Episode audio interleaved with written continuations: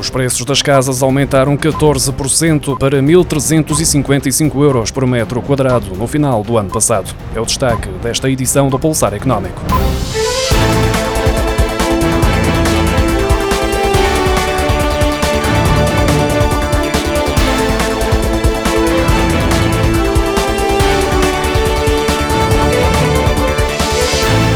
O preço mediano das casas em Portugal atingiu os 1.355 euros por metro quadrado no último trimestre de 2021, um aumento de 14,1% face ao igual período de 2020 e mais 3,1% do que nos três meses anteriores, como divulgou esta quinta-feira o Instituto Nacional de Estatística. Os preços da habitação subiram em todas as regiões do país, com exceção do Baixo Alentejo, que registrou uma diminuição de 2,5%, e da Beira Baixa, com uma queda de 0,7%.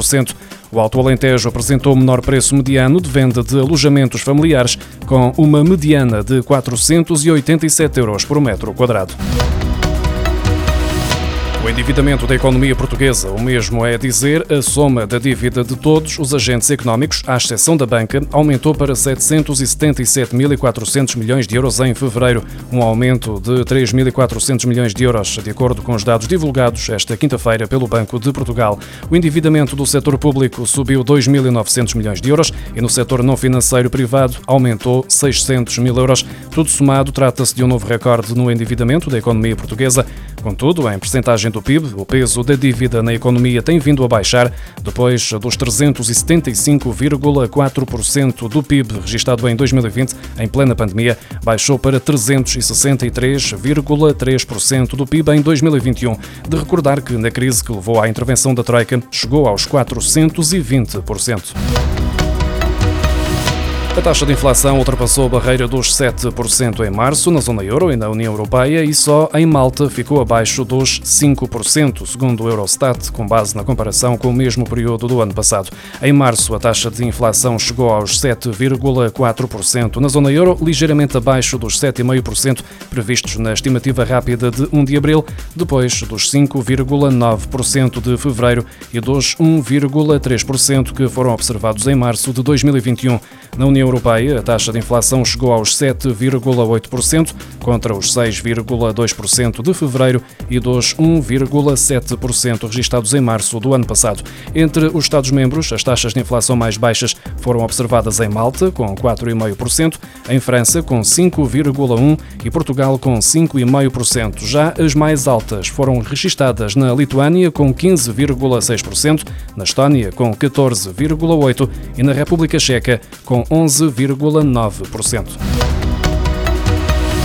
Uma investigação do Ministério Público revela que há milhões de euros em falta nas contas cliente de alguns agentes de execução. De acordo com o Diário de Notícias, esses valores foram desviados das penhoras que os agentes de execução fizeram de salários, pensões e até de subsídios de desemprego no âmbito de processos executivos para as suas contas pessoais ou de empresas que controlam.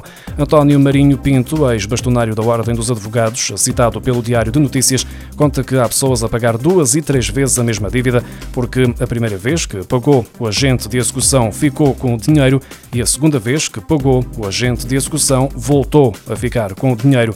Marinho Pinto questiona o silêncio do Estado sobre esta matéria.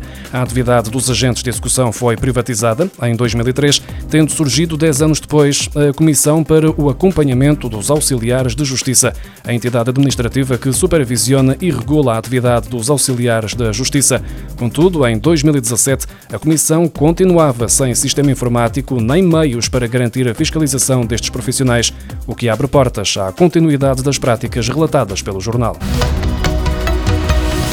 As importações de vacinas contra a Covid-19 para a União Europeia ascenderam a 7.800 milhões de euros em 2021, enquanto as exportações de vacinas para fora do território comunitário atingiram um total de 20.100 milhões de euros, de acordo com os dados divulgados esta quinta-feira pelo Eurostat.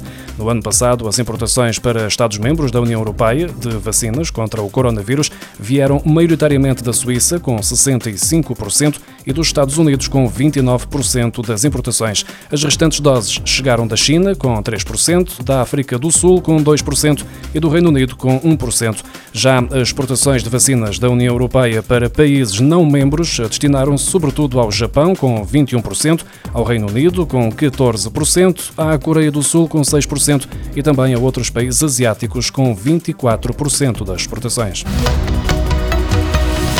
Em cerca de três semanas foram entregues 2 milhões e meio de declarações de IRS. De acordo com as estatísticas disponíveis no Portal das Finanças, já foram liquidadas mais de 870 mil, sendo que o Ministério das Finanças aponta para um prazo médio de reembolso de 17 dias. No total, é expectável que sejam entregues mais de 6 milhões de declarações de IRS, tendo em conta o número fixado no ano passado. Os contribuintes têm até o dia 30 para o fazer, mas muitos procuram acelerar este processo, obtendo mais rapidamente o reembolso.